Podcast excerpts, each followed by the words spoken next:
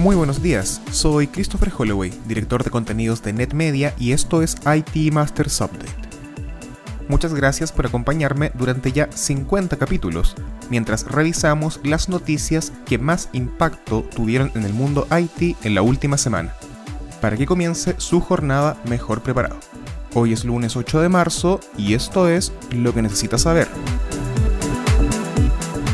más de 100.000 organizaciones podrían estar corriendo servidores Microsoft Exchange infectados por código malicioso gracias a una grave vulnerabilidad de día cero. Se reveló mediante múltiples fuentes la semana recién pasada. La brecha de seguridad permite a los atacantes obtener las credenciales de administración y tomar control de los sistemas. Microsoft indicó el martes que los servidores on-premises de Exchange estaban siendo objetivo de ataques limitados por un grupo de hackers chinos llamados Hafnium, pero el viernes corrigió esta declaración, afirmando que los agentes maliciosos ahora iban más allá de este grupo específico. Chris Krebs, exdirector de la Agencia de Infraestructura y Seguridad de Estados Unidos, dijo el viernes en Twitter que el asunto era realmente serio y que si alguna organización tenía un servidor Outlook Web Access expuesto a la Internet entre el 26 de febrero y el 3 de marzo, debería asumir que fue afectado.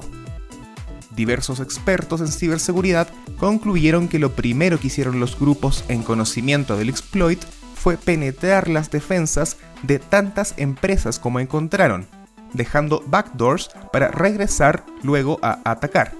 Microsoft emitió parches de emergencia el martes, pero no hacen nada para desinfectar los sistemas que ya estaban afectados. Es más, se detectó un incremento muy alto de ataques después de que se liberara el parche. Aún no existen datos de contagio por países, pero se estima que solo en Estados Unidos la cifra alcanzaría a 30.000 víctimas la Suprema Corte de México falló a favor del Instituto Federal de Telecomunicaciones, IFT, respecto a la clasificación de preponderancia otorgada a América Móvil para frenar su dominio del mercado, reportó Reuters.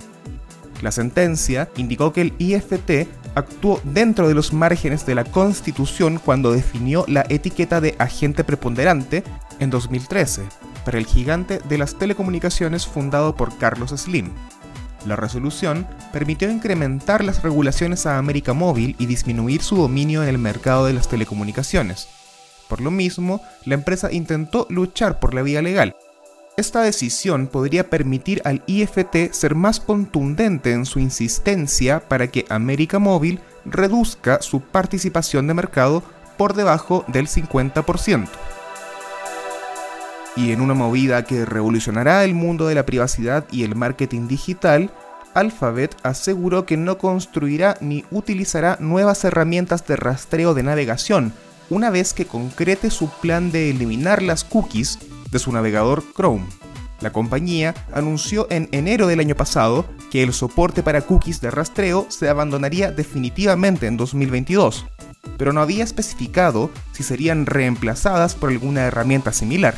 La decisión es parte de un intento de utilizar tecnologías que preserven la privacidad y se alineen con las crecientes leyes de privacidad personal que han surgido en Europa y Estados Unidos. Eso fue todo por esta semana. Les recordamos suscribirse a IT Masters Update en su servicio de noticias y podcast favorito. Nos encontramos en iTunes, Spotify y Stitcher. Hasta la próxima.